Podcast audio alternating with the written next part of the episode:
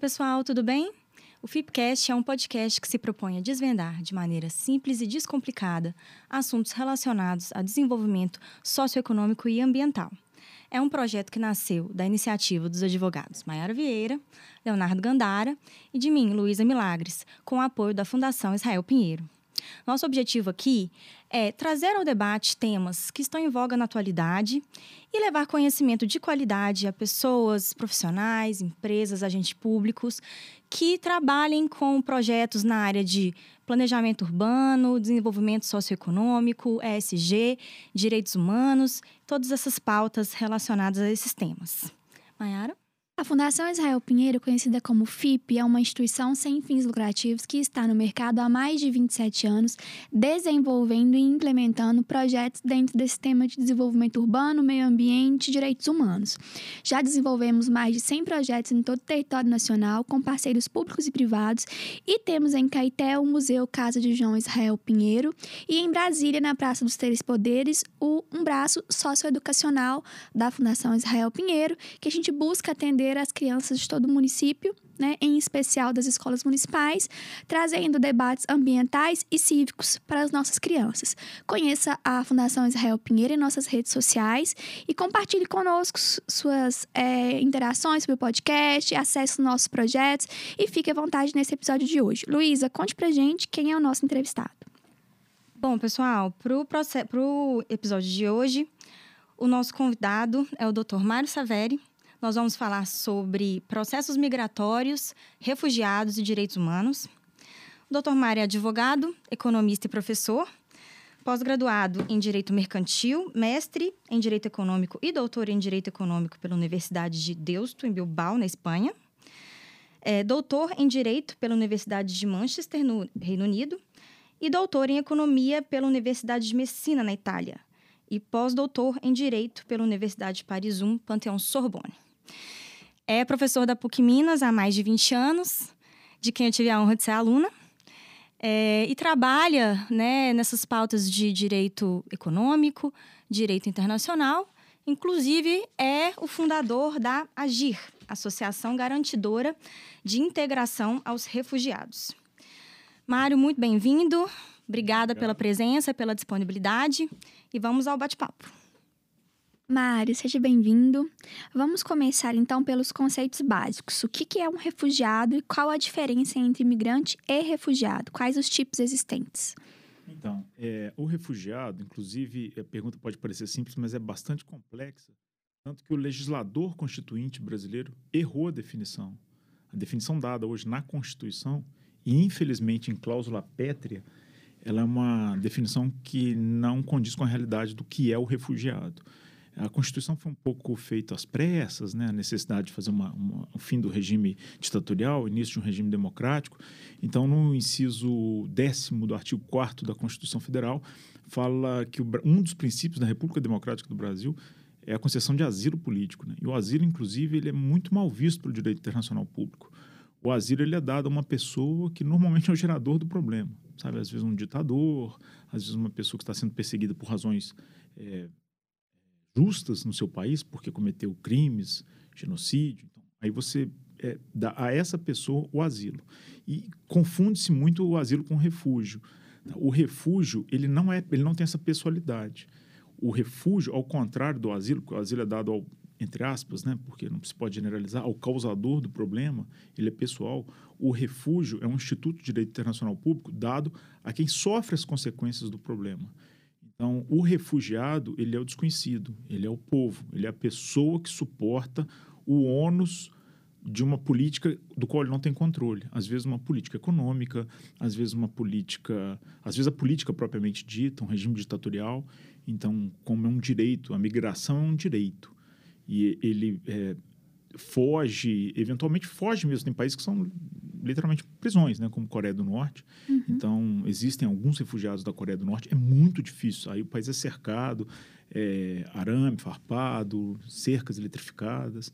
Né, mas a partir do momento que ele alcança outro país e ele não é um agente político, ele, ele é o, o resultado de processos longos, processos econômicos, processos é, inclusive, hoje, o conceito de refugiado também envolve o refugiado ambiental, Né? Ah, tem países que, pela destruição, ou às vezes o país não tem a culpa na destruição, como alguns países do, é, do sudeste da Ásia, são pequenas ilhas onde o ponto mais alto do país tem dois metros. Então, com a subida do nível do mar, país literalmente está afundando. As pessoas estão saindo porque não tem onde morar, acabou a terra do país. Os países estão nessa situação, são os refugiados ambientais. Outros países onde rios secaram, a poluição é tanta que você não acha água limpa. Então, a pessoa que não gerou o problema e que foge é o refugiado. O imigrante é uma pessoa que opta é, morar em outro país, mas não porque houve uma destruição completa das condições de vida do seu país. É uma opção. Às vezes, um um americano opta por morar na, na Inglaterra, às vezes um francês opta por morar na Itália. É uma opção pessoal e ele, ao ser recebido nesse país, ele é recebido na qualidade de imigrante. Ele migrou por uma vontade própria, mas não por uma necessidade de vida. Então, o, o grande divisor entre o asilo, imigrante e refugiado é essa. Né? O asilo é muito pessoal, ele é dado a uma pessoa, eventualmente a duas, às vezes estende à esposa do ditador, né, como o Brasil teve algumas situações aqui, o Stroessner, Alfred Stroessner, que foi o presidente do Paraguai, era o ditador paraguaio, ele fugiu do, do Paraguai e aqui no Brasil recebeu o status de asilo político, mas ele era um ditador, com muitas denúncias de é, violações de direitos humanos, acharam uma parede feita em ouro na casa dele, escondida, depois que ele estava aqui no Brasil. Então, no caso, no caso especificamente do Stroessner, era asilo. Agora, essas pessoas que entram no Brasil e que às vezes você encontra aqui em Belo Horizonte, em Contagem, em Caeté, onde vocês fazem um trabalho muito bonito, inclusive, é, são às vezes haitianos, às vezes venezuelanos, é, cubanos, inclusive, eu não sei se eu posso falar aqui questão de tempo, posso falar assim amanhã? Pode, não tem problema não? Pode. Amanhã eu estou indo a São Paulo, é, na parte da manhã, para buscar uma família de afegãos. É um problema relativamente recente, o número de refugiados afegãos caiu muito depois da invasão, como quiserem chamar, dos Estados Unidos. O país teve uma certa pacificação, tinha muitos problemas ainda, mas com a saída do, das tropas dos Estados Unidos, o Talibã voltou ao poder, processo político vocês acompanharam, né? Sim. né? E então eles começaram a fugir para o Paquistão. A Agir fez uma campanha muito boa, contou com a ajuda em redes sociais da, da população que segue a Agir. Inclusive, eu peço para que sigam nas redes sociais, que são o nosso principal motor, né? uma associação sem patrocinadores, umas, como vocês também, né, que tem essas dificuldades. E aí nós conseguimos trazer para cá um casal e seus três filhos, que estavam em Cabul, na, na, capital do Afeganistão. Não falam português, mas a gente conseguiu esse contato e, e realmente eles tinham muito medo. É, é, ser mulher no, no Afeganistão é algo muito perigoso. Eles conseguiram fugir para o Paquistão, ficaram na casa de uma pessoa contactada por nós. Conseguimos pagar a passagem de avião, a companhia também ajudou e eles chegam amanhã em São Paulo, estão indo buscá-los. E aqui a gente conseguiu um local para a família ficar. Então, essa pessoa, né, ou seja, ele não é o causador do problema, ele não é um talibã, ele é um afegão, uhum. com suas crenças, com seus trabalhos, mas se tornou praticamente inviável a vida no, no Afeganistão. Então, amanhã nós temos mais um grupo de refugiados chegando aqui a Belo Horizonte. Bom, é, trazendo um pouquinho histórico né, da, do tratamento dessa questão, é, a Convenção das, das Nações Unidas que instituiu o Estatuto dos Refugiados, ela foi é, formalmente adotada em 51, inicialmente para tratar dos refugiados da guerra, né, da Segunda Guerra Mundial. É, fala um pouquinho para a gente desse histórico de tratados, de como isso vem sendo é, tratado pela comunidade internacional ao longo dos anos. Ok, excelente pergunta. É, até me perguntam muito como eu me envolvi com essa questão, né? Essa questão, no meu caso, familiar.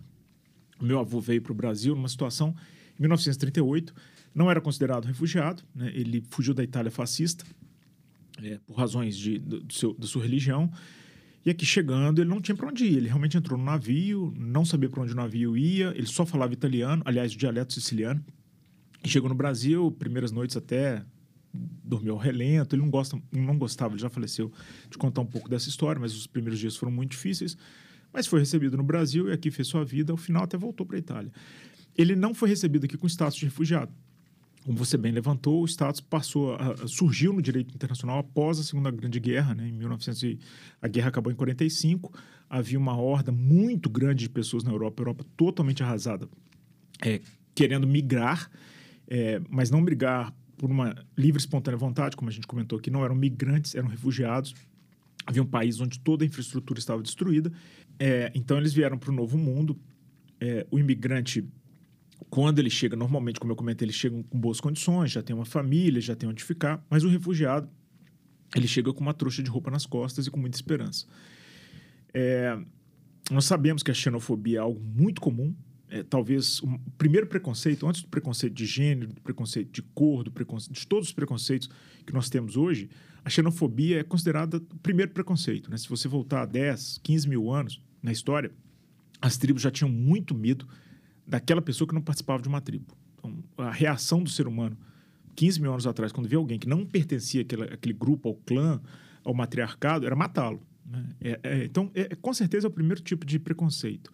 Por mais que o imigrante seja, em grande parte, é, assim, pacífico, trabalhador, jovem, é, ele vem normalmente para produzir, ele produz muito. Né? Nós temos aqui alguns refugiados, como Matarazzo, tornou um homem dos mais ricos do Brasil, chegou numa condição deplorável no Brasil. É, não é essa a visão da sociedade. Né? As pessoas têm muito medo. Existem muitos mitos sobre o migrante, até, por exemplo, Donald Trump, aquela questão do muro, é, dizer, olha, eles vão roubar nossos empregos. Imagina um americano, nascido nos Estados Unidos, criado nos Estados Unidos, que fala inglês perfeitamente, ter medo de perder o emprego para um afegão. É, assim, ele deve ser muito ruim no que faz, né? Uhum. Para ter essas, é, esses receios. Mas esse receio é muito grande. Então, junto com o imigrante, vem muito preconceito. É, o próprio Donald Trump falava muito do risco de trazer pessoas de, de outras nacionalidades. E aí, se você fizer uma análise, quando você põe números, aí você consegue afastar o medo, porque o medo é muito irracional. Então, colocando em números, nos oito anos que antecederam o governo Trump, que foi o governo Obama, você olha assim, olha, nos Estados Unidos a média de assassinatos é de 12 mil por ano, 12, 13, 11, fica nessa média. E aí quando você pega o número, 99% dos assassinatos são americanos matando os outros americanos. Menos de 1% são de estrangeiros matando americanos. Então, assim, o grande risco de um americano é que o outro americano mate. Mas você consegue transformar um, menos de um, muito menos de 1% em um grande risco. Você consegue, olha, imagina, pode chegar um afegão aqui, pode e te matar. Se você, o Brasil tem números é, muito maiores, né? infelizmente, na faixa de 35 agora, mas já chegamos a 55 mil assassinatos. Mas existe gente que tem muito receio de ser assassinado por um árabe que pode explodir em algum lugar. Se você pega em números, isso nunca aconteceu. Uhum. Os 55 mil assassinatos brasileiros são brasileiros assassinando outros brasileiros. É, só que isso é um pouco irracional. E quando a gente vai para irracionalidade, não adianta apresentar números. Então, em 1951, o que a ONU fez foi colocar no papel os direitos dessas pessoas. Né? Porque são pessoas que, quando a gente esquece o preconceito, esquece o mito, esquece as, as fake news e passa para números, eles são muito importantes. Né? É, grandes impérios foram criados com muitos imigrantes, com muitos refugiados. Né?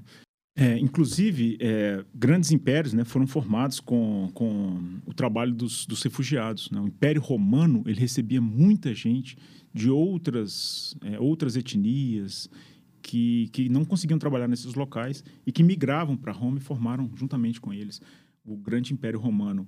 É, o Império Mongol foi formado muito com outros povos que se juntaram à grandeza do, de, de Gengis Khan, que não é exemplo de nada, mas era realmente um império colossal.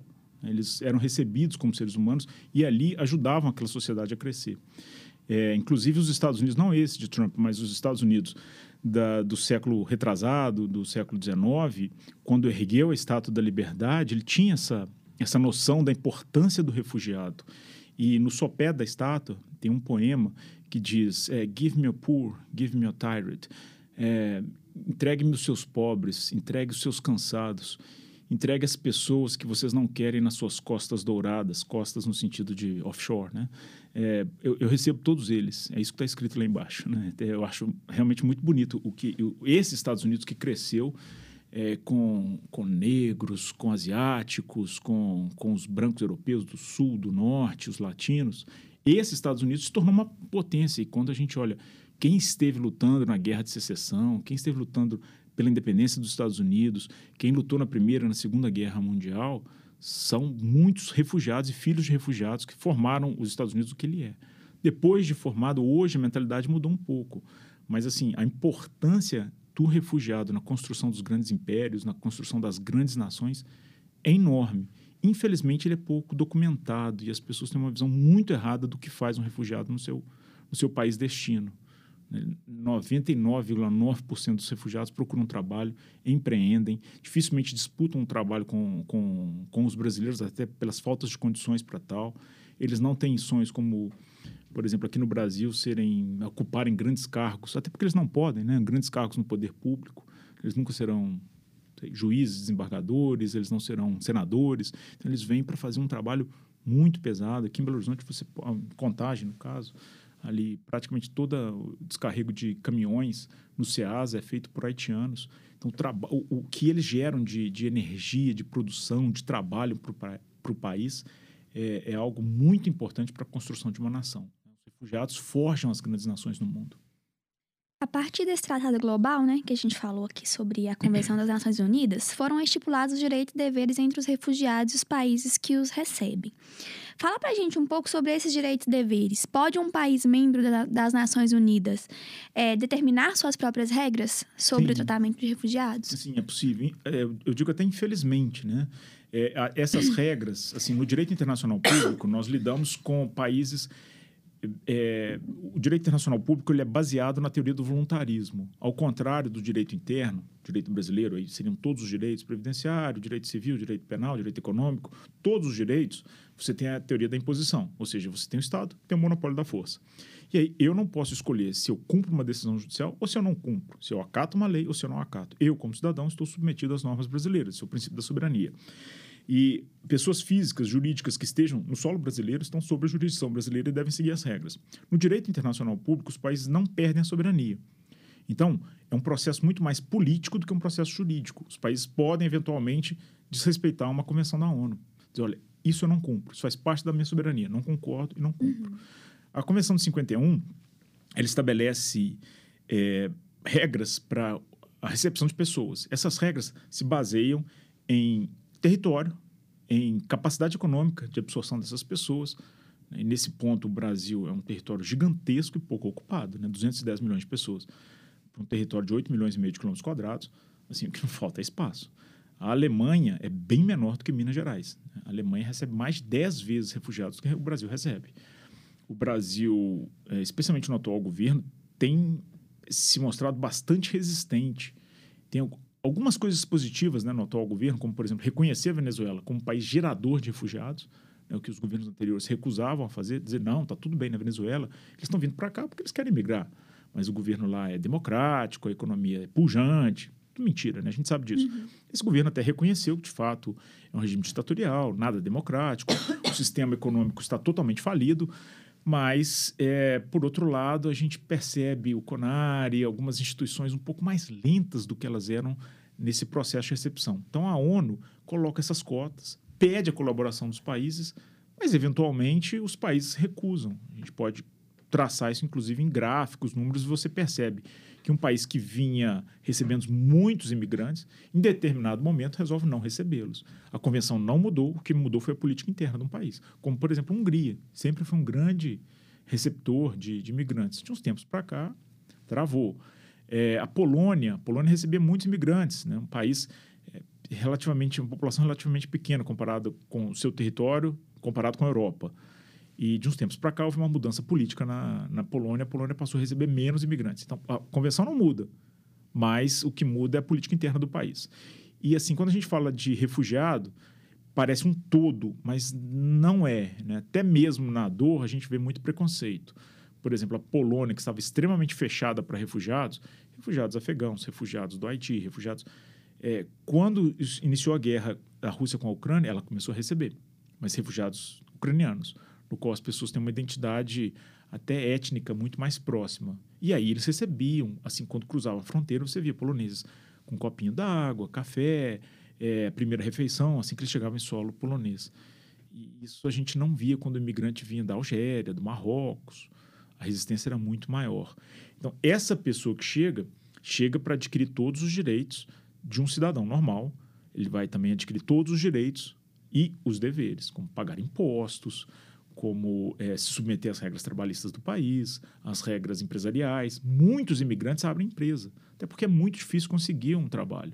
Então, eles, eles são extremamente empreendedores, né? porque procura trabalho, um, dois, três, quatro, só porta na cara, não fala bem o português, não conhece o sistema, não sabe os códigos sociais que são muito ocultos, são de cada sociedade.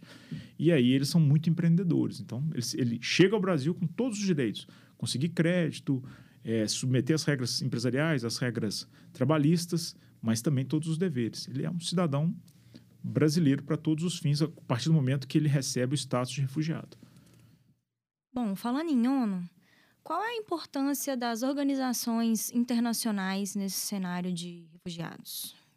As organizações internacionais têm um papel político e um papel organizacional.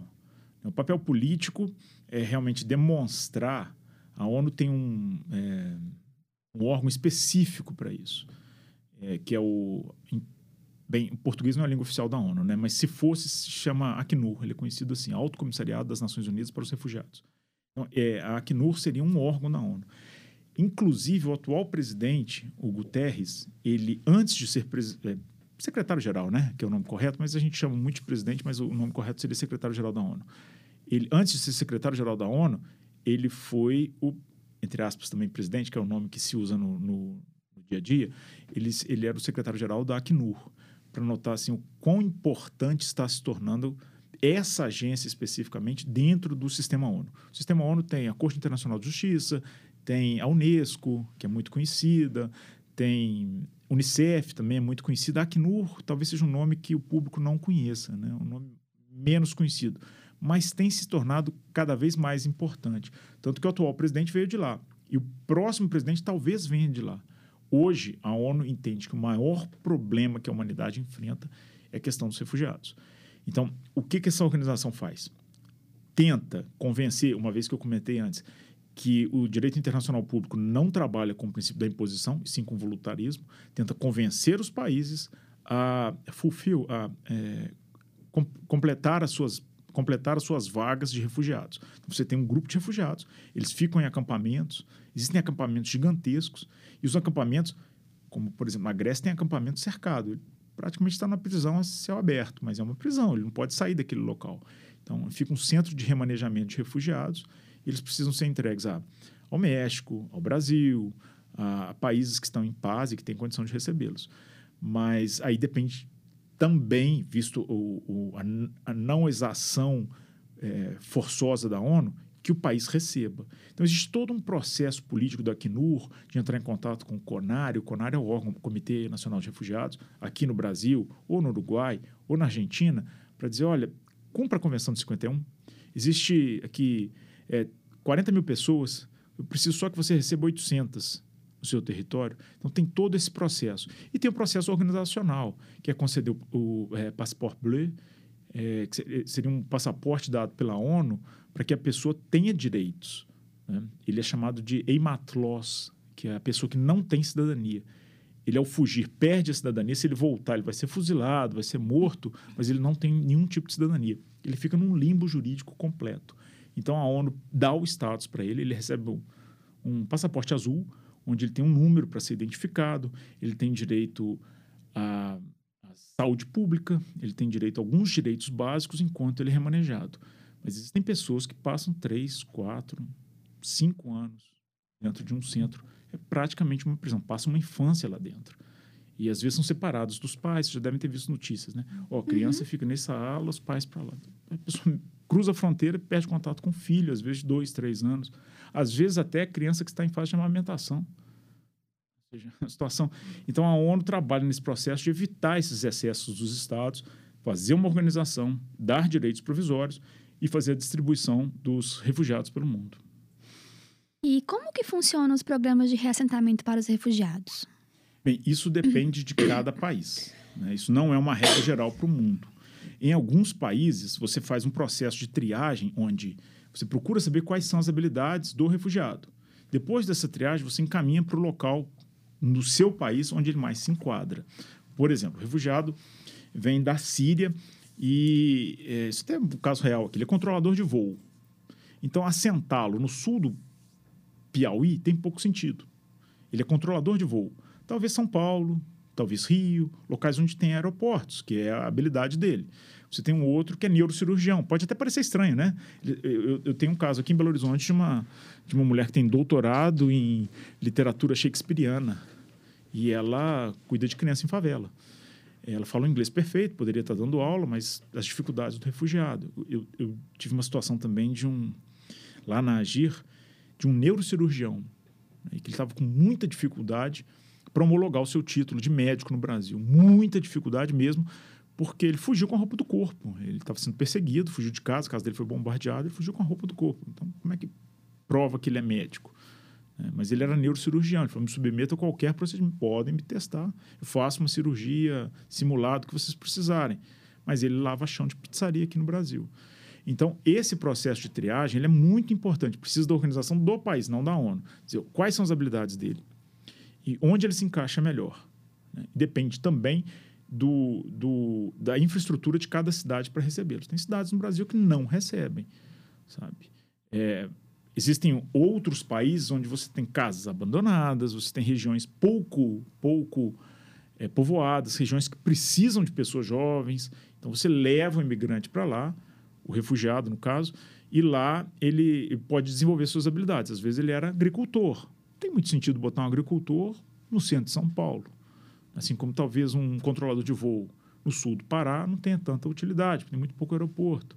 Então, esse processo de triagem é que vai fazer a distribuição. Infelizmente, no Brasil, nós não estamos tão evoluídos quanto em outros países que realmente aproveitam o potencial do refugiado. Bom, o Brasil é historicamente um país que recebeu diversos fluxos migratórios. Somos um país, um país de imigrantes. Você mesmo acabou de falar né, que advém de uma família de imigrantes. E atualmente é um dos países também que recebem muitos refugiados, venezuelanos, haitianos, né, muitos sírios vêm para cá. É, na sua opinião, o que você acha que faz do Brasil um país atrativo para refugiados? Língua, clima, ambientação social? Olha, eu vou até discordar dessa, dessa pergunta, assim, na origem, o Brasil, proporcionalmente, ele não é um país que recebe tanto é, imigrante. Né? O Brasil é agora a sexta, já foi a quinta, agora a sexta população do mundo, e ele, até pela, pela questão territorial, 8 milhões e meio de quilômetros quadrados, potencialmente o Brasil poderia receber muito mais imigrantes, muito mais, e não é o, o que acontece. Ele recebe muito imigrante. Se você fizer uma comparação do Brasil com o Uruguai, obviamente o Brasil recebe muito imigrante, recebe muito refugiado, recebe asilados também. Mas se a gente pensar no potencial, o Brasil recebe pouco. O Brasil tem um potencial muito maior de receber refugiados. O que torna o Brasil um país é, atraente, primeiro, é nós temos uma geografia muito favorável. Né? É, nós não temos terremotos, nós não temos vulcões, você tem uma terra arável, né? porque muitos refugiados vêm do campo. Nós temos aqui muita terra, isso faz muita diferença. O clima faz muita diferença também. Né? Alguns refugiados têm muita dificuldade para viver em países extremamente frios, quando eles saem de uma, de uma realidade de um país muito quente. É, inclusive, até questões religiosas, a gente não imagina certas situações, mas um tempo atrás eu fiquei sabendo de um refugiado que foi para a Islândia e ele tinha que fazer o Ramadã, porque ele era é, muçulmano.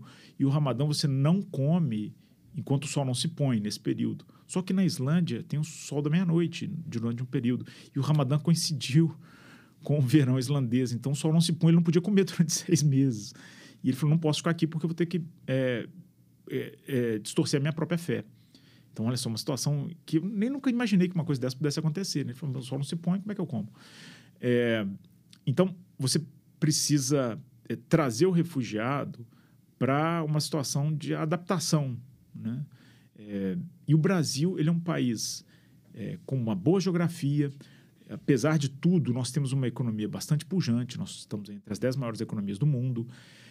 É, nós absorvemos ainda um tipo de mão de obra que em alguns países não é mais absorvida. Nós temos pessoas aqui que estão descarregando caminhão. Né? Isso nos Estados Unidos é feito de uma forma totalmente mecânica.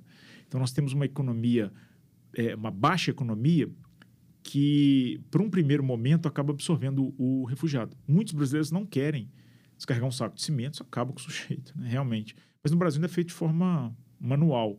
Então, nós temos uma economia com umas características, nós temos uma boa geografia, nós temos muitos vizinhos. Né? A Venezuela, nem eu já entrevistei muitos venezuelanos, converso com venezuelanos, a Agir ajuda muito, mas nem todo venezuelano gostaria de vir para cá. Alguns preferiam estar no Chile, preferiam estar é, na Colômbia. A Colômbia tem crescido muito, mas existe uma rivalidade muito grande entre Colômbia e Venezuela que dificulta a migração para lá. E todos os países, na exceção da, da Guiana Francesa, do Suriname, da Guiana Inglesa, é, falam espanhol. Então, às vezes, é a posição, a grandeza do Brasil que o torna um grande atrator de, de imigrantes, de refugiados. Não necessariamente assim, uma, vontade, né? mas é, nós temos, sim, alguns fatores que a gente chama de push factors, né? que, que trazem os imigrantes para cá. É, Mário, você falou um pouco da Venezuela, até trouxe para a gente aqui é, em uma das suas respostas, e aí a gente sabe que existe uma questão de diferença entre migrantes econômicos e refugiados. Você pode falar mais um pouquinho para a gente sobre esses tipos de... Posso. É, na verdade, essa diferença ela é política. Tá? Não é uma diferença matemática, uma diferença cartesiana, onde você pode dizer isso aqui é um refugiado, esse aqui é um migrante econômico. É, o, o, os governos passados do, da gestão do PT no Brasil não reconheciam a Venezuela como um país gerador de refugiado.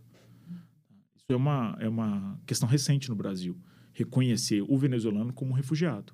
A situação não mudou tanto de 2016 para cá na Venezuela, continua paupérrima e problemática. O que, que aconteceu? O Brasil deu o status para aquelas pessoas de refugiados. Por exemplo, se você pensar na situação do Haiti e comparar a situação do Haiti com a situação da Venezuela, muda muito pouco. É, o Haiti teve um presidente assassinado recentemente, uhum. né, Moaz, não sei se vocês acompanharam. Talvez... Pois é, então essa questão, o Haiti ainda não gera refugiados. O Brasil não reconhece o haitiano como um refugiado. A situação é exatamente a mesma. O que que muda? Uma questão política. Então o haitiano chega aqui, ele recebe um visto é, humanitário, mas ele não recebe o status de refugiado que o colocaria dentro do, da Convenção de 1951 da ONU. É, é, se você pensar qual que é a diferença quando você olha em termos de PIB, crescimento econômico, inflação, deterioração dos fatores macroeconômicos dos dois países é igual. A decisão é muito mais política. Né? Por exemplo, até hoje, a Rússia não reconhece que a Síria gera refugiados, porque a Síria e a Rússia são grandes aliados. Uhum. Então, a diferença é muito mais política do que técnica. Bom, é, crises humanitárias é, geradas por migração em massa, elas são consideradas fenômenos milenares, né? Sempre aconteceram na história da humanidade. É, bom, a, a humanidade está acostumada a fugir, né, de fome, de guerra. E na última década a gente tem é, é, ouvido falar muito sobre essa questão de crise dos refugiados, né? É, consequências de uma série de conflitos armados que vem acontecendo recentemente no mundo. E aí nesse sentido, é, a violência ela é um fator essencial, né, para determinar é, uma crise migratória de uma crise de refugiados, né?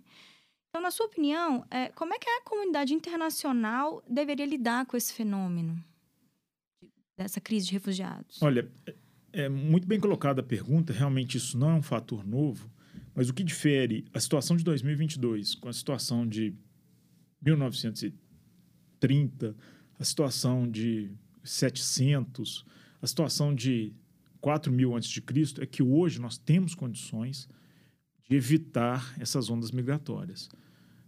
Hoje falta muito mais uma vontade política, uma concertação do direito internacional público para que isso pare de ocorrer. Realmente nós não tínhamos tanto conhecimento dos outros povos, sem internet, com telefones muito precários, ainda com sinal de é, telex, né, essas coisas. Então, nós não tínhamos tanto conhecimento, nós não tínhamos tanto, tantos recursos acumulados para, na, nas grandes ondas de migração da humanidade, podemos conter isso e dizer é, isso é inevitável. Hoje é totalmente evitável. O que falta muito para que a gente possa impedir essas, essas grandes migrações de, de refugiados é realmente uma vontade política. os, os políticos eles respondem aos anseios internos. Assim, o que pensa um argentino do Bolsonaro ou o que pensa um mexicano do presidente Joe Biden interessa muito pouco ao Joe Biden. O mexicano não é um eleitor. Então ele se volta à sua própria população, aos anseios da sua própria população. Existem crises, como por exemplo, 1994 em Ruanda. Ruanda é um país pequeno, exatamente, ele quase no, no coração geográfico da África, onde havia muito, pre, muito prenúncio de uma crise absolutamente destrutiva entre os Tutsis e os Hutus, e a comunidade internacional não fez absolutamente nada. Em 90 dias, nós tivemos quase um milhão de mortos. 850, alguns números falam em 1 milhão e 200, outros falam em 700. Vou colocar aí talvez por volta de um milhão de mortos em 90 dias. Né? Ou seja, se você pensar morto por segundo, era mais do que na Segunda Guerra Mundial. Em 93, início de 94, todos os prenúncios foram dados. Agora, como se faz uma intervenção num país onde não tem petróleo, não tem grandes reservas de urânio, não tem grandes reservas de ouro? É, o americano, quando está ouvindo lá o Super Bowl, aí passa uma notícia sobre guerra civil em Ruanda, ele troca o canal. Isso não é do interesse da população. Então, para que, que o político vai mandar um soldado, vai mandar um exército para parar com essa guerra, que vai gerar refugiados no futuro, e o soldado vai voltar dentro de um caixão? Tem um custo para enviar soldados para lá, tem um custo político, tem um custo de vidas. Para que, que eu vou me meter a mão nesse vespeiro se isso não me rende votos? Pelo contrário, pode me render até perda de votos. Então, esse é o grande problema, que como nós não temos uma coordenação mundial como nós temos internamente aos países, é, os países deixam os problemas acontecerem para depois lidar com as consequências. A gente quase não atua nas causas do problema, que seria realmente a solução. Dificilmente uma pessoa. Aliás, eu posso dizer, eu conheço, trabalho com refugiados há muitos anos. Dificilmente uma pessoa fala: olha, eu quero sair da minha cultura, da minha casa, da, de perto dos meus pais, dos meus filhos e chegar em outro país e ser espancado, ser maltratado, ter um monte de apelido, ter é, dificuldade de arrumar emprego. Eu não, eu, não, eu não sou refugiado porque eu quero. Se a pessoa pudesse, ela estaria com certeza na sua casa, com sua família, com sua cultura. O refugiado ele não tem opções. A situação que leva uma pessoa ao refúgio não é uma situação criada por ela. É, é possível hoje você parar uma guerra dessas porque uma comunidade internacional com 192 países e um país em guerra civil, facilmente a gente conseguiria parar essa guerra em Ruanda. Mas cada país isoladamente decide por não fazer nada. E aí as consequências vêm a, a posteriori. É, os refugiados entram porque as, as, as, fronteiras são porosas. Então, Luiz, eu acho que o que a gente poderia fazer para evitar essas coisas é atuar na causa. Né? Um regime ele não se torna ditatorial da noite para o dia. Uhum. Né? Você tem uma democracia plena, liberdade de imprensa, liberdade de rádio, de discurso, de, de tudo. E aí no dia seguinte você acorda e fala: oh, estamos numa ditadura, a imprensa está fechada, não tem.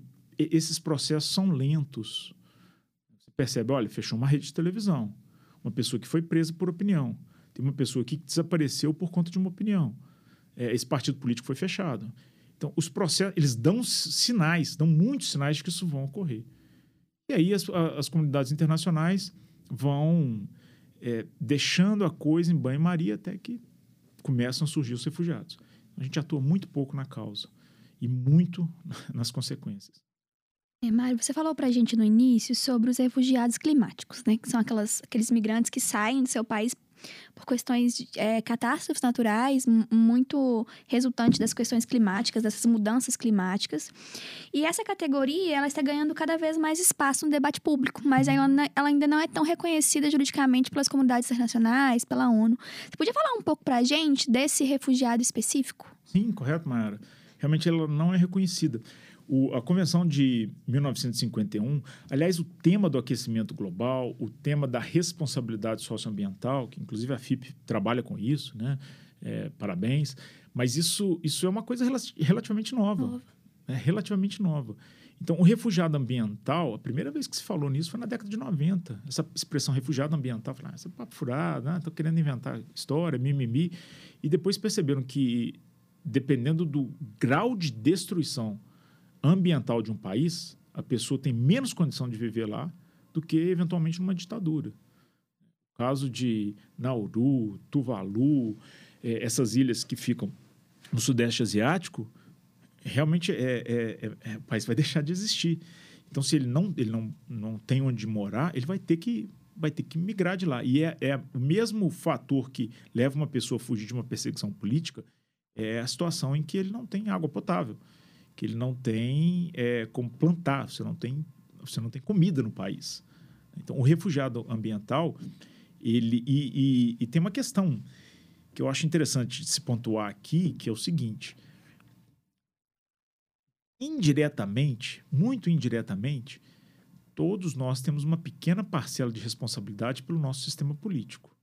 Lógico que meu voto é só um entre 210 milhões de brasileiros, mas nós estamos aqui construindo a democracia do Brasil. Todos nós somos é, obreiros da, da construção democrática de um país. Contudo, tem países que, por mais que você tenha respeito ambiental, é, ele não é culpado pela destruição ambiental do seu país.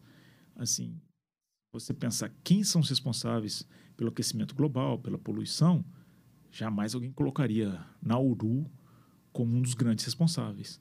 Então, é, não, nesse caso especificamente, não dá nem para dizer, olha, a culpa foi sua que não lutou contra esse sistema ditatorial. Não tem culpa absolutamente nenhuma. É um excesso dos usos dos recursos naturais do planeta que faz com que é, o, o crescimento do nível do mar torne esse país inviável. O país literalmente vai deixar de existir. E nesse caso, a gente pode dizer: esse refugiado não tem culpa nenhuma do que está acontecendo. Ele não votou nesse partido, ele não deixou de protestar, ele não foi para a luta, ele não tem culpa nenhuma. O país, pelas suas características geográficas, sofre a consequência disso. Como, por exemplo, né, houve muita migração no Egito, na Bíblia, praga de gafanhoto. Uhum. É um dos primeiros casos onde se fala de um desastre ambiental. É, e aí as pessoas migraram de lá por conta uma crise, ou seja, não é novo, né? Isso tem milhares de anos, mas hoje se tornou um pouco mais evidente. Apesar de parecer um tema novo, não o é. Bom, a guerra da Ucrânia é o mais recente conflito armado internacional é, e por pouco tempo, né, que é, ele está instalado, mas já gerou um fluxo de refugiados de mais de 6 milhões de pessoas. E aqui a gente gostaria de falar um pouco sobre perspectivas, sobre a situação da, do conflito e a situação desses refugiados ucranianos. Lembrando que uma, há um pouco mais de 10 anos atrás, você fez um exercício de, de futurologia que concretizou sobre a guerra Rússia-Ucrânia, né? Então, falando aqui de, de perspectivas para o conflito e para os refugiados, o que, que, na sua opinião, o que, que você acha que nós temos aí para o futuro? Pois é, esse caso, bem lembrado, né? Isso aí eu posso até falar, com, até você comentou, né, comigo que eu fiz esse, essa mãe de Ná aqui sobre hum, refugiados, que trabalho com tema, nesse caso eu acertei, é, mas eu cheguei a publicar algumas coisas sobre a questão da Ucrânia.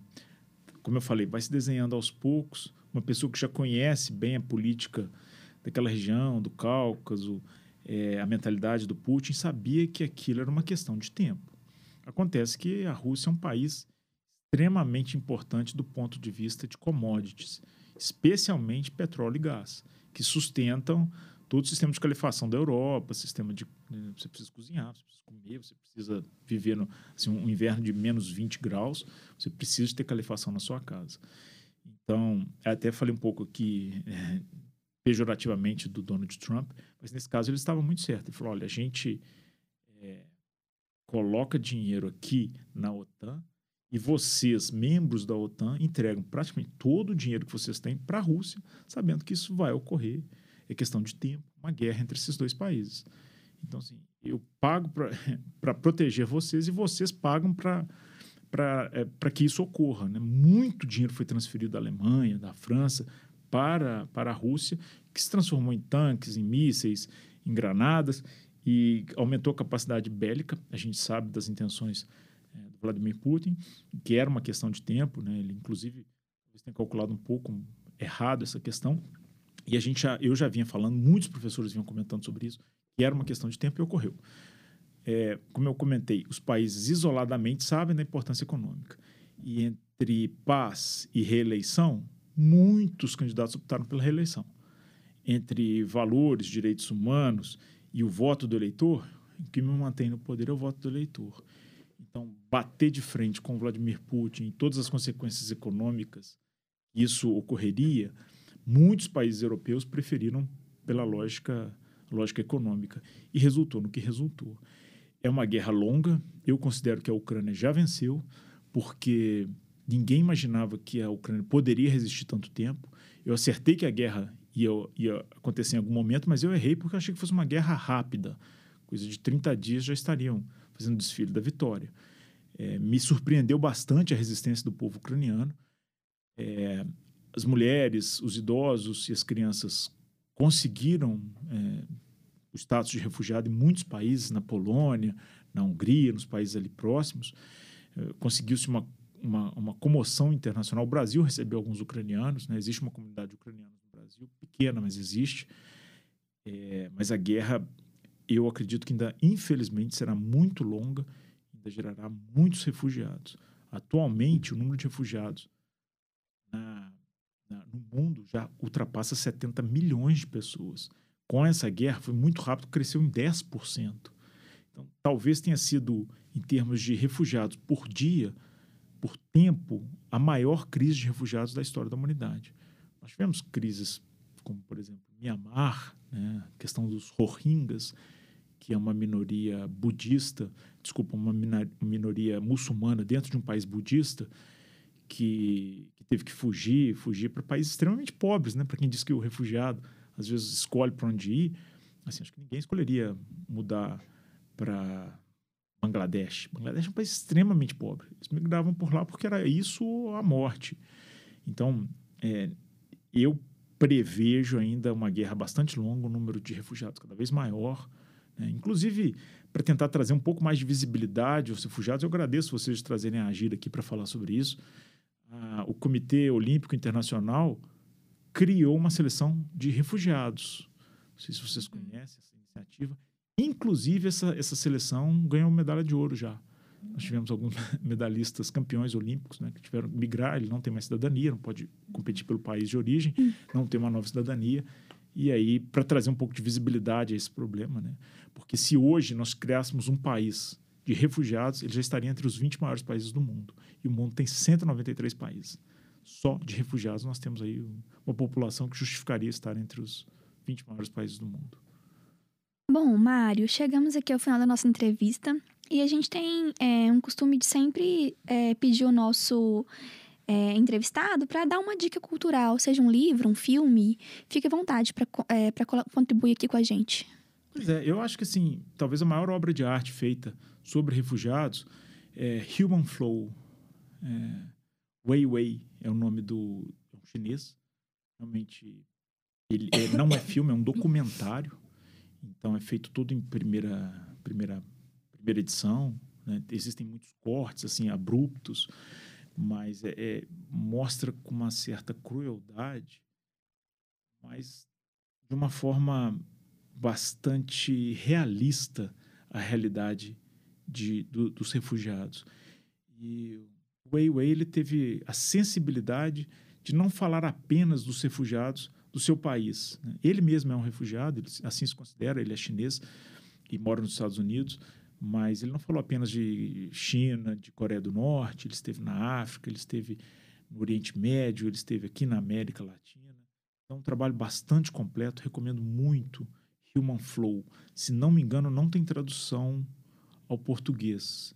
É, realmente não tem. Human Flow, F-L-O-W. Bom, Mário, muito obrigada pela sua presença, é, sua disponibilidade de estar aqui falando com a gente. A gente tem tentado trazer esse tema para o FIPCast, apesar de não ser o, o tema que a gente está acostumado a falar normalmente, mas é um tema é, bastante atual e muito importante de se discutir. É, e passar a palavra para minha colega Mayara. Bom, pessoal, ficamos por aqui. É, agradeço a participação do nosso convidado e passo a palavra para ele se despedir. Bem, parabenizá-los pelo trabalho da FIP. Eu já acompanho o trabalho da FIP há muitos anos. É, poucas pessoas dão a visibilidade correta ao trabalho que nós fazemos na Agir, que vocês fazem na FIP, mas são trabalhos muito importantes, especialmente o trabalho com os refugiados. Eu acredito que o futuro da humanidade passa pelos refugiados. A população brasileira não cresce, já nós chegamos no estágio. Temos um problema de país rico sendo um país pobre. Uhum. Uma população parou de crescer. O crescimento vegetativo brasileiro é muito baixo. Então, os refugiados são a esperança de um futuro melhor, a esperança de um Brasil melhor. Eu agradeço muito por vocês por terem aberto as portas para que a gente possa falar desse problema que pode se tornar uma solução. Obrigada, pessoal. Ficamos por aqui.